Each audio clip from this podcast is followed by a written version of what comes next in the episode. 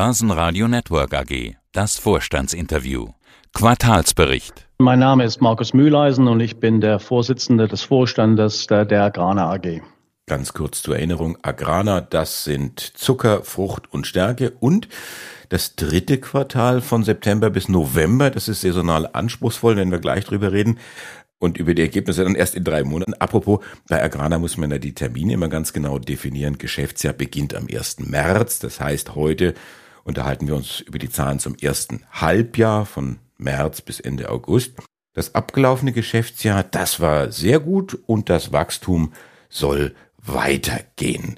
Jetzt mal vielleicht so einen kleinen Zwischenhalt auf halber Strecke. Wie liegen Sie denn im Plan? Wir liegen gut im Plan. Wir haben jetzt unser zweites Quartal abgeschlossen und damit auch dann die erste Jahreshälfte und äh, liegen sogar etwas besser als erwartet.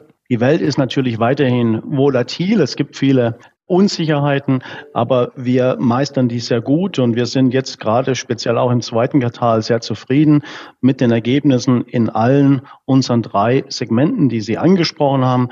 Insbesondere sind wir zufrieden mit den Ergebnissen im Segment Frucht und Zucker, aber auch Segment Stärke sind wir eigentlich ganz zufrieden, denn wie erwartet gibt es hier schwierige Rahmenbedingungen und äh, unter diesen schwierigen Rahmenbedingungen schlagen wir uns eigentlich ganz gut und deswegen sind wir auch sehr zuversichtlich, was den Ausblick auf das Gesamtjahr angeht. Ja, und der Verweis auf die schwierigen Rahmenbedingungen, gerade in dieser Zeit kommt der immer wieder, aber wenn ich mir so die Zahlen anschaue, kann ich da kaum was Schwieriges erkennen. Umsatz 1,96 Milliarden, eine Steigerung von fast 10 Prozent. Das EBIT gesteigert von 11 Millionen auf 111 Millionen. Das ist eine Steigerung von 899,1 Prozent. Allerdings gab es im Vergleichshalbjahr eine Wertbegerichtung von 91 Millionen. Bleibt aber immerhin noch eine Steigerung von 102 auf 111 Millionen. Aber mal ganz ehrlich, so eine Steigerung 899,1 Prozent. Das sieht aus, als ob da jemand viel Spaß hatte beim Rechnen und beim Erstellen des Halbjahresberichts. Also wir, wir sind in der Tat zufrieden mit unseren Zahlen. Was Sie richtig ansprechen, es geht in die richtige Richtung. Wir, wir sehen uns bestätigt in eigentlich den Maßnahmen, die wir jetzt äh, vor zwei Jahren schon eingeleitet haben, insbesondere eine Ausrichtung des Geschäftes viel stärker noch auf unsere profitablen Teile und gleichzeitig eine viel engere Zusammenarbeit mit unseren Kunden. Das spiegelt sich jetzt hier wieder und deshalb trotz schwieriger Rahmenbedingungen geht es in die richtige Richtung, aber wir wollen natürlich auch noch mehr. Gar keine Frage. Das ist jetzt für uns Ansporn, hier den Weg, den wir eingeschlagen haben, fortzusetzen. Was Ihnen natürlich auch zugute kommt, als ein, eine Branche, die sehr viel Energie braucht, dass die Energiepreise doch sehr deutlich zurückgekommen sind. Wie gehen Sie jetzt damit um?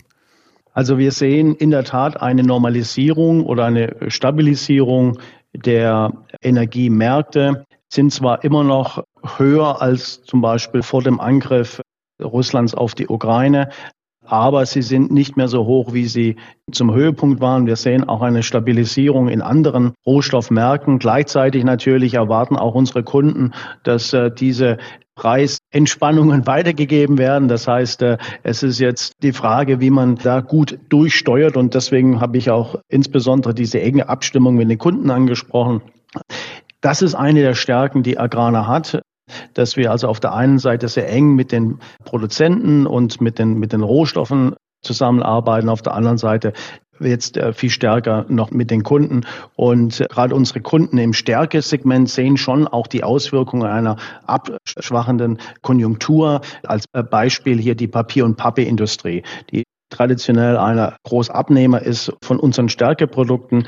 Die leiden doch jetzt äh, sehr unter schwächelnden absetzen. Und gleichzeitig sehen wir auch einen großen Lagerbestandsabbau, eigentlich bei, bei allen Kunden.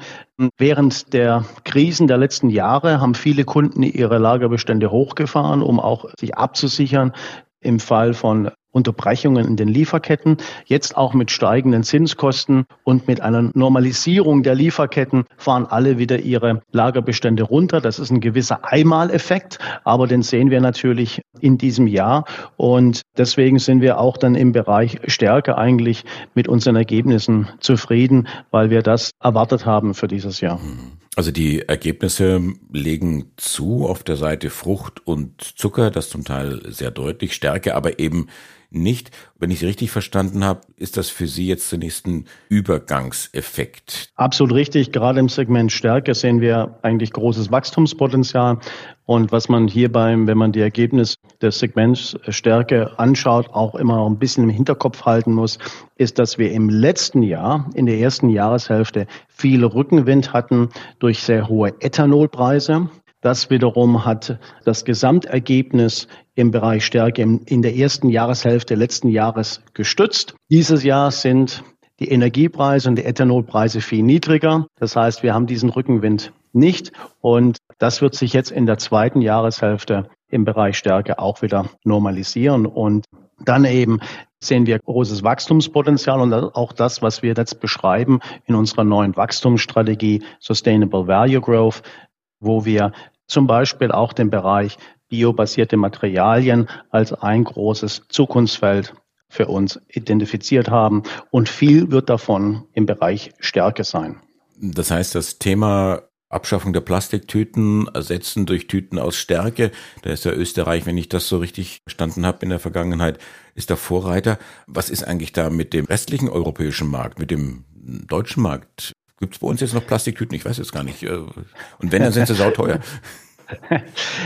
Also Plastik wird natürlich nicht komplett äh, verschwinden, weil Plastik äh, auch auf fossiler Basis noch eine gewisse Daseinsberechtigung hat. Aber ganz klar, es gibt in ganz vielen Bereichen die, die Anstrengungen, Plastik und synthetische Materialien, die auf Basis fossiler Rohstoffe hergestellt werden, durch Rohstoffe zu ersetzen, durch Materialien, die, die auf Basis von nachwachsenden, von natürlichen Rohstoffen sind. Und da sehen wir uns als Agrana besonders gerüstet und in einer guten Ausgangsposition. Und äh, wir haben hier auch schon einige Produkte auf dem Markt. Sie haben es angesprochen mit äh, abbaubaren Plastiktüten auf Stärkebasis, die, wo wir heute schon äh, in diesem Markt aktiv sind. Und da sehen wir großes Wachstumspotenzial gerade in diesem Bereich biobasierte Materialien auch in Zukunft. Und dann darüber hinaus, ja auch in unseren anderen Segmenten und in weiteren Zukunftsfeldern sehen wir auch viel Wachstumspotenzial. Und das ist jetzt für uns quasi auch den Hebel, den wir umlegen wollen, um aus dem Krisenmodus, in dem wir uns in den letzten drei, vier Jahren befunden haben, wieder in den Wachstumsmodus zu kommen. Die Welt wird zwar weiterhin volatil bleiben, aber wir sehen hier uns gut gerüstet und wollen jetzt stärker in die Zukunft schauen. Wachstum, Krise, ganz aktuell Israel, das Thema. Wie beobachten Sie das? Ist das eine, ein Risiko möglicherweise für Ihr Geschäft oder sind Sie da völlig raus? Also wir sehen jetzt keine direkte Belastung. Wir beobachten es natürlich sehr genau. Wir beobachten, wie sich da auch dann die Energiemärkte drauf einstellen. Und äh, das sind einfach diese Volatilitäten, ja, die man, die man weiterhin im Auge behalten muss. Also es wäre jetzt völlig falsch zu glauben, dass, dass wir in eine ganz stabile Zeit kommen, wo alles wieder ganz normal sein wird. Man sieht zwar eine gewisse Normalisierung, aber es wird weiterhin auf den Rohstoffmärkten, auf den Energiemärkten, in der Geopolitik, überall wird es weiterhin sehr spannend bleiben. Aber auch da sehen wir uns gut gerüstet. Wir haben jetzt bewiesen in den letzten Jahren, wie gut eigentlich Agrana durch diese Krisen steuern kann. Und aufbauend auf unseren Stärken haben wir jetzt auch unsere Wachstumsstrategie erarbeitet. Und äh, jetzt wollen wir hier, wie gesagt, stärker in die Zukunft schauen und äh, diesen Weg, den wir vor zwei Jahren angetreten haben, wo man jetzt schon die gute Ergebnisse sieht, wollen wir das weiter ausbauen. Dieses Thema Ukraine, da habe ich was in Ihrem Bericht gefunden zollfreier Zuckerimport aus der Ukraine. Was bedeutet das genau und was bedeutet das für Ihr Geschäft? Also Ukraine ist ein bedeutender Produzent von Zucker in der Vergangenheit, vor allem auf den Weltmarkt ausgerichtet. Also wurde sehr viel exportiert. Wie Sie wissen, ist das jetzt schwierig für die Ukraine, weil das traditionell eben über Schifffahrt durch das Schwarze Meer gegangen ist und durch die russische Blockade dieser Weg abgeschnitten ist. Da hat dann als Zeichen der Solidarität nicht nur für Zucker, sondern auch für andere landwirtschaftliche Produkte die EU die Grenzen geöffnet. Vorher war der Import von Zucker nach Europa beschränkt auf eine relativ kleine Menge. Also es gab da eine, eine Quote. Jetzt hat man als Zeichen der Solidarität gesagt, ja, Ihr, könnt euren Zucker nach Europa exportieren. Und das führt natürlich dann zum Teil in verschiedenen Märkten zu Verwerfungen, wenn dann auf einmal hier ganz neue Mengen reinkommen. Das belastet uns ein bisschen. Wir navigieren da durch. Nochmal, wir sind da sehr agil. Aber da muss man natürlich dann auch so ein bisschen mittelfristig dann hier schauen, wie geht's dann weiter. Also wenn jetzt muss man auch mit der Ukraine drüber reden, okay, wollt ihr langfristig wieder zurückkehren mehr, um dann auf den Weltmarkt zu exportieren? Wie können wir euch denn da helfen? Oder seht ihr eigentlich eher die Richtung jetzt äh, ausgerichtet auf Europa? Dann muss man aber auch natürlich dafür sorgen, dass, sagen wir mal, der ukrainische Zucker auch den gleichen Bestimmungen unterliegt wie eben Zucker, der in der EU produziert wird. Also was eben die, die Produktionsmethoden, die Qualität etc. angeht. Und das sind dann so Sachen, da muss man auf politischer Ebene, wo wir auch aktiv sind, zusammen mit unseren Kollegen in den anderen Zuckerunternehmen, muss man dann eben schauen, dass man da die, die richtigen Rahmenbedingungen auf europäischer Ebene schafft. Vor wenigen Tagen haben die Christen Erntedankfest gefeiert. Stichwort Ernte. Wie waren denn Ihre verschiedenen Ernteerträge? War es ein gutes Jahr? Also wir sind eigentlich noch mittendrin. Die Zuckerrübenernte hat äh, gerade angefangen. Unsere Fabriken laufen jetzt alle an, was, äh, was Zuckerrüben angeht. Wir sind auch noch mittendrin in der Maisernte, in der Kartoffelernte. Das ist wichtig für unsere Stärkeprodukte und beispielsweise für unser Apfelsaft-Konzentratgeschäft. Die Apfelernte, vor allem in Ländern wie Polen und Ungarn, die läuft auch gerade. Also das wird uns noch eine Weile begleiten, eigentlich bis Ende des Jahres. Ich würde mal sagen, insgesamt ein eher durchschnittliches Jahr. Wir hatten sehr, sehr viele äh, schwierige Witterungsbedingungen, Teile eben äh, sehr, sehr dürr mit Sommertrockenheit, auf der anderen Seite Überschwemmungen, die belasten unsere Landwirte. Das hat sich jetzt vor allem gezeigt im Bereich äh, Mais und Kartoffel. Da konnte eher etwas später auch mit der Aussaat begonnen werden und dadurch hat sich alles etwas nach hinten verlagert und da sind jetzt mal die Ernten, was Mais und Kartoffel angeht, nicht so gut. Im Bereich Zucker war es eigentlich ganz gut. Die sogenannten Hektarerträge sind zwar etwas geringer als im Vorjahr, dafür ist der Zuckergehalt äh, ein bisschen besser, weil es jetzt im September sehr, sehr sonnig war. Also sind so verschiedene Faktoren, die da reinspielen so dass wir also, was die Zuckerrübenernte angeht, eigentlich ganz äh, zufrieden sind. Und bei den Äpfeln läuft es auch gut. Also Sie sehen, es ist immer was los. Das ist eben, wenn man hier mit vielen Rohstoffen arbeitet. Aber äh, wie gesagt, damit können wir gut umgehen. Und so, wenn man jetzt einen ganz großen Überschrift machen würde, würde ich mal sagen, ist, ist ganz okay mit, mit der Ernte in diesem Jahr. Also beim Wein würde man dann sagen, fantastisch, was die späte Sonne dieser Traube mitgegeben hat. Genau. Also ich sagte ja eingangs Saisonalität in Ihrem Geschäft ganz besonders. Also jetzt das Q3, in dem wir uns jetzt befinden, da wird dann geerntet und wie es dann letztendlich ausfällt, das werden wir uns dann in drei Monaten eben anschauen. Aber was bedeutet das jetzt für die Prognose fürs Gesamtjahr? Was trauen Sie sich dazu? Also wir bestätigen unseren Ausblick, nämlich dass der Umsatz moderat wachsen wird, aber das Betriebsergebnis, also EBIT, wird sehr, sehr deutlich wachsen.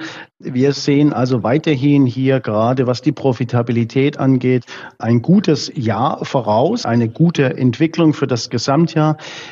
Das zweite Halbjahr, Sie haben es schon angesprochen, jetzt im dritten Quartal mit den Ernten und dann aber auch, wenn es in den Winter reingeht, wird volatil bleiben und immer schwierig, hier ganz genaue Vorhersagen zu machen. Aber wir sind zuversichtlich und wie gesagt und bestätigen auch hier unseren Ausblick auf eine sehr, sehr deutliche Steigerung des Betriebsergebnisses. Es ist immer was los. Ich sage Dankeschön. Markus Mülleisen, der CEO der Agrana. Einen schönen guten Tag nach Wien. Herzlichen Dank, Herr Groß, und einen schönen Tag zurück nach Deutschland. Börsenradio Network AG. Hat Ihnen dieser Podcast der Wiener Börse gefallen? Dann lassen Sie es uns doch wissen und bewerten Sie unseren Podcast mit vollen fünf Sternen. Vielen Dank und bis zum nächsten Podcast. Alles rund um Börse.